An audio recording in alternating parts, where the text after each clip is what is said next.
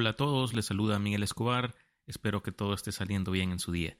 Bienvenidos al episodio número 43 del podcast Quiero saber más, su espacio en el que hablamos sobre temas que van a hacer crecer nuestros conocimientos, porque todos deseamos por naturaleza saber, y para mantenerlos informados, hoy vamos a iniciar una serie de episodios que estaremos publicando todos los viernes, en los que hablaremos sobre noticias relevantes que eh, acontecen durante la semana. Esto no requiere mayor explicación, así que sin más, comencemos. Honduras declara alerta roja por sequía. La Secretaría de Estado en el Despacho de Gestión de Riesgos y Contingencias Nacionales de Honduras declaró este jueves alerta roja de emergencia por tiempo indefinido en 140 de los 298 municipios que tiene el país por la sequía que causará el fenómeno de El Niño, según el último informe del Centro de Estudios Atmosféricos, Oceanográficos y Sísmicos, el niño continuará con afectaciones en las lluvias durante junio, julio y agosto, con un incremento en las temperaturas y falta de acceso al agua para consumo humano en muchos municipios de este país. La sequía meteorológica ha provocado una deficiencia en los cultivos que podría generar una posible inseguridad alimentaria en Honduras, y para prevenir este escenario, las autoridades de protección civil mantendrán los monitoreos en coordinación con los analistas técnicos de la Secretaría de Agricultura y Ganadería. La institución hondureña indicó que cuenta con logística de respuesta en los sectores donde se reporten daños y exista amenaza de inseguridad alimentaria en las familias más vulnerables a través de la planificación y coordinación interinstitucional del gobierno, la red humanitaria y organismos cooperantes.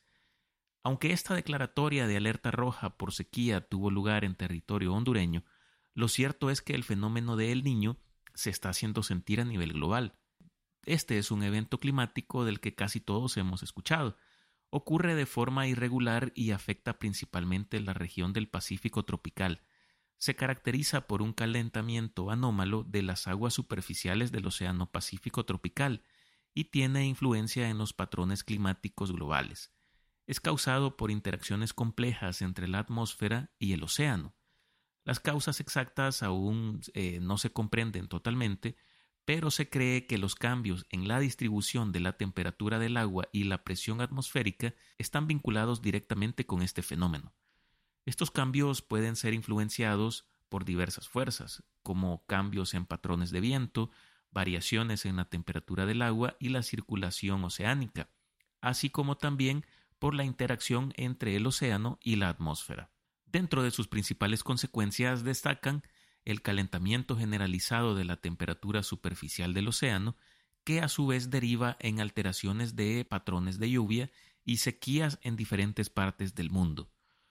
Para este año el fenómeno del niño está golpeando tan intensamente el clima que el Programa Europeo de Observación de la Tierra Copernicus declaró recientemente que junio de 2023 ya es el mes más caluroso de todos los junios de la historia de monitoreo climático, y eso que apenas vamos a la mitad del mes. Por si fuera poco, el próximo mes se viene el fenómeno de la canícula, que iniciará el 10 de julio y culminará el 28 de agosto según estimaciones. Por si no lo saben, este es un periodo de tiempo caracterizado por altas temperaturas y sequía, que generalmente ocurre durante el verano en regiones con clima mediterráneo o subtropical. Aunque no existe una definición precisa de la duración de la canícula, suele abarcar un periodo de varias semanas a algunos meses. Inicia cuando la estrella Sirio de la constelación del Can Mayor reaparece como estrella visible en el cielo, lo que ocurre en los días más calurosos del año. Y del nombre de esta constelación viene eh, justamente el nombre de este fenómeno. Como segunda noticia relevante, tenemos que eh, se realizó una conferencia empresarial árabe-china que genera acuerdos multisectoriales de comercio hasta por 10 mil millones de dólares. Una señal del cambio en el equilibrio de poder de Oriente Próximo se puso de manifiesto durante la cumbre empresarial árabe-china, celebrada esta semana en Riad, la capital saudí, cuando China y el Reino anunciaron acuerdos de inversión por valor de 10 mil millones de dólares. Las relaciones comerciales entre China y Arabia Saudita han experimentado un crecimiento significativo en las últimas décadas. Ambos países han encontrado beneficios mutuos en el ámbito económico y han establecido una asociación estratégica en diversos sectores. En primer lugar, el comercio bilateral entre China y Arabia Saudita ha aumentado considerablemente gracias a que ambos se constituyen como socios estratégicos el uno del otro. China se ha convertido en el principal partner comercial de Arabia Saudita, mientras que este es el mayor proveedor de petróleo a China. El petróleo crudo y los productos derivados de este constituyen la mayor parte de las importaciones chinas desde Arabia Saudita. Además del petróleo, Arabia también exporta productos químicos, minerales y fertilizantes hacia China. Por su parte, China exporta una amplia gama de productos manufacturados a Arabia Saudita, como electrónicos, maquinaria, textiles y productos alimenticios. En segundo lugar, la inversión china en Arabia Saudita ha aumentado en los últimos años debido a que han mostrado interés en invertir en diversos sectores sauditas como la energía, infraestructura, tecnología y agricultura. Por ejemplo, empresas chinas han participado en proyectos de construcción de infraestructuras en Arabia Saudita, como la línea del tren de alta velocidad entre las ciudades de La Meca y Medina. También ha habido colaboraciones en el ámbito tecnológico con empresas chinas involucradas en proyectos de desarrollo de ciudades inteligentes y telecomunicaciones en el país. El mayor ámbito de interés para ambos socios obviamente es el energético. China es el mayor consumidor de petróleo a nivel mundial y Arabia Saudita es uno de los mayores productores y exportadores de petróleo. Ambos países han establecido acuerdos energéticos a largo plazo para garantizar el suministro de petróleo a China y fomentar la cooperación en la exploración y producción de energías renovables. La agencia estatal de noticias saudí SPA informó que se habían firmado 30 acuerdos en diversos sectores, como tecnología, energías renovables, agricultura, el sector inmobiliario, minería, turismo y sanidad. La décima conferencia empresarial árabe-china se describió como una mega reunión de unos 3.500 líderes empresariales, innovadores y dirigentes de más de 26 países, incluida la mayor delegación china de la historia. Hasta ahora, Arabia Saudita ha sido el principal socio de los Estados Unidos en Oriente Próximo, y estos últimos acuerdos con China son una prueba más de la menguante influencia estadounidense en la región. Las nuevas colaboraciones se producen apenas tres meses después de que China mediara un acercamiento entre Arabia Saudí y el archienemigo Irán tras años de hostilidades.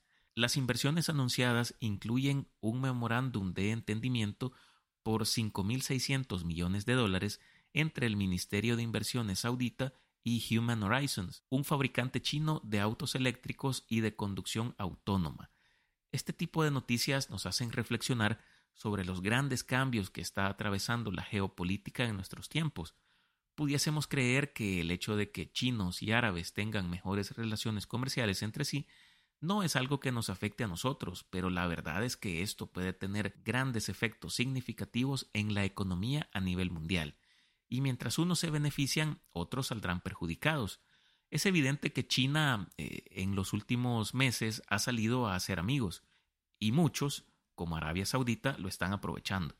Veremos cuál es la reacción o cuál es el, el plan de los Estados Unidos ante esto, si es que eh, alcanzan a idear uno los invito a escuchar el capítulo 19 de este podcast en el que les hablo sobre la desdolarización de la economía global, ya que este tema está muy relacionado a esta noticia. Y por último, el Parlamento Europeo aprueba el proyecto de ley para regular la inteligencia artificial. Según anunció el portal de noticias Wired, la Unión Europea dio esta semana un paso significativo en sus intenciones por regular el desarrollo y uso de la inteligencia artificial, el 21 de abril de 2021, la Comisión Europea propuso la Ley de Inteligencia Artificial con el objetivo de introducir en los países de la Unión Europea un marco normativo y jurídico para controlar el uso de esta en aquella región.